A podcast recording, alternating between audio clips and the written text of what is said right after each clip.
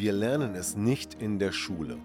Wir lernen nichts über Beziehungen, über Konfliktlösungen und auch Kommunikation kommt recht kurz.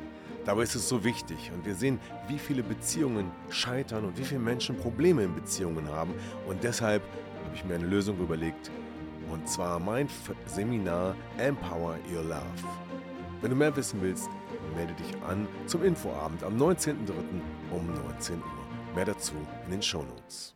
Zwei oder dreimal in der Woche oder zweimal im Monat, wie viel Sex braucht man denn nun und was sollte verpflichtend sein? Herzlich willkommen zum Podcast Trennung in Freundschaft. Mein Name ist Thomas Harnight. Schön, dass du meinen Podcast hörst.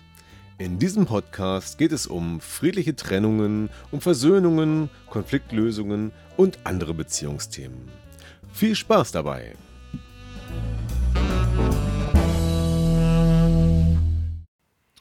Kennst du das auch? Du hast Lust und möchtest mal wieder mit deinem Ehemann oder deiner Ehefrau intim werden, ja, ins Bett steigen, richtig schön Sex haben. Aber dein Partner zieht sich zurück, hat Kopfschmerzen, viel zu viel zu tun oder ist einfach nur müde.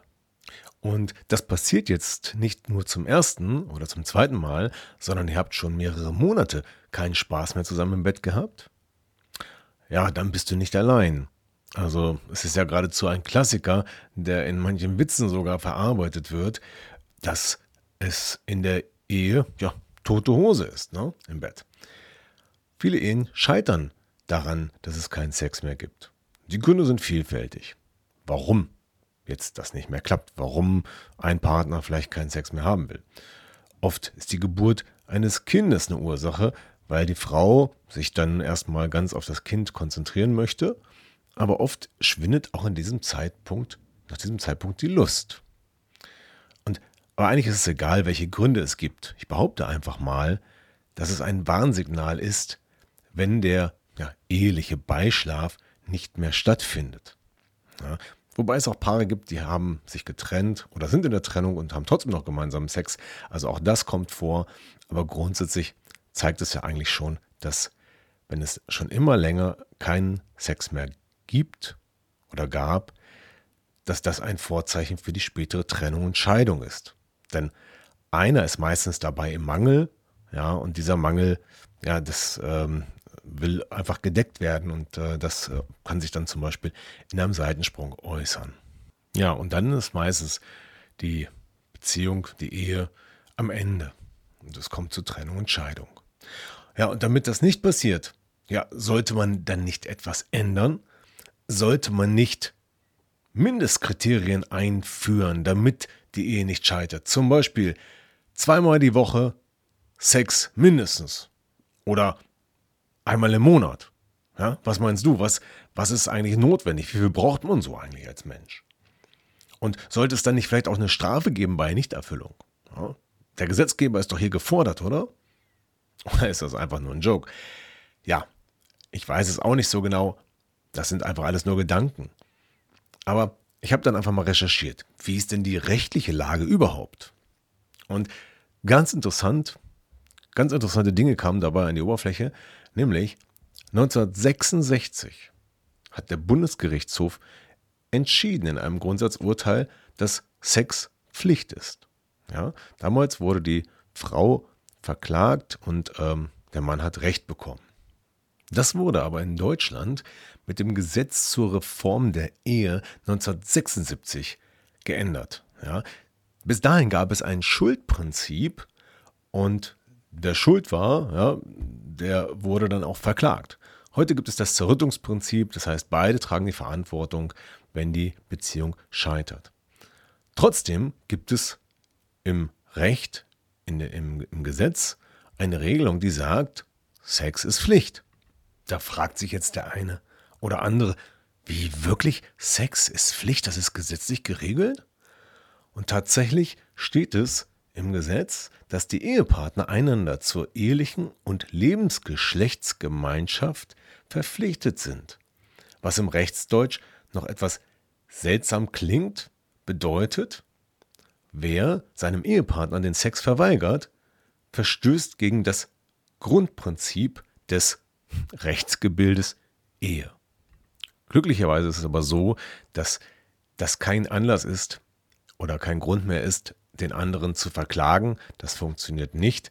Na, wäre auch ein bisschen schwierig, weil wenn man dann das Ganze einklagen würde und die Klage vollstreckt werden müsste, dann müsste ja der Gerichtsvollzieher dafür sorgen, dass das Ganze auch Umsetzung findet und spätestens da wird es etwas skurril oder absurd. Ja, also es gibt tatsächlich die Verpflichtung, die aber nicht eingeklagt werden kann. Interessant ist übrigens auch, dass es in anderen Ländern andere Regelungen gibt. Zum Beispiel gab es noch 2019 in Frankreich ein Gerichtsurteil, bei dem tatsächlich eine Frau verklagt wurde wegen fehlendem Sex. Ja, das Ganze ist zwar ein Riesenskandal gewesen und auch sehr ja, unter komischen Umständen entstanden, aber trotzdem war es eine, eine Rechtsprechung eines Gerichtes. Und Obacht für alle Hörer, die aus Österreich kommen, dort ist das Gesetz noch etwas anders. Dort galt sogar bis 1975 die gesetzliche Pflicht zum ja, ehelichen Beischlaf. Aber auch heute gibt es noch das Verschuldensprinzip, wenn die Ehe scheitert. Und dann kann es sein, dass verweigerter Sex zum Beispiel zu erhöhten Unterhaltszahlungen führt. Also, das könnte teuer werden in Österreich. So, und jetzt frage ich dich, wie siehst du das? Sollte man andere Rahmenbedingungen schaffen? Sollte man das Gesetz überarbeiten und die Pflicht zum Sex doch nochmal etwas anders reglementieren oder mit äh, Sanktionen belegen? Ja, sollte es da eine Strafe geben oder wie kann man das noch regeln? Schreib doch mal in die Kommentare, was du dir wünschst, was du für sinnvoll hältst, was da der Gesetzgeber tun soll. Ja. Und übrigens, falls es jetzt bei euch im Bett nicht mehr rund läuft und ihr auch schnell eine Lösung haben wollt und ihr wisst selber nicht so ganz genau, woher das kommt mit der Unlust, weil vielleicht der Kopf sagt, ich will eigentlich, aber das Gefühl sagt, nee, doch nicht. Dann kann es sein, dass ein Beziehungscoaching hilft. Ja? Dann kann ich dir mit einem Coaching, was am Unterbewusstsein sehr gut wirkt, äh, helfen, dieses Problem zu lösen. Wir finden erst die tatsächlichen Ursachen und dann lösen wir sie einfach auf. Wenn du das möchtest, dann kannst du einfach einen Termin bei mir buchen. Den Link dazu findest du in den Show Notes. Und so, und das war ein kurzer Ausblick über die Frage, wie ist das eigentlich geregelt im Gesetz und brauchen wir eine gesetzliche Pflicht für den Sex in der Ehe? Ja, ich freue mich auf eure Kommentare, schreibt doch mal da rein und wenn dir der Podcast gefallen hat, dann like ihn gern oder teile ihn, damit auch andere davon mitbekommen. Danke fürs Zuhören. Bis zum nächsten Mal. Euer Thomas. Ja, das war wieder ein Podcast aus Trennung in Freundschaft. Gemeinsam Lösungen finden. Vielen Dank fürs Zuhören und bis zum nächsten Mal. Dein Thomas Harnight.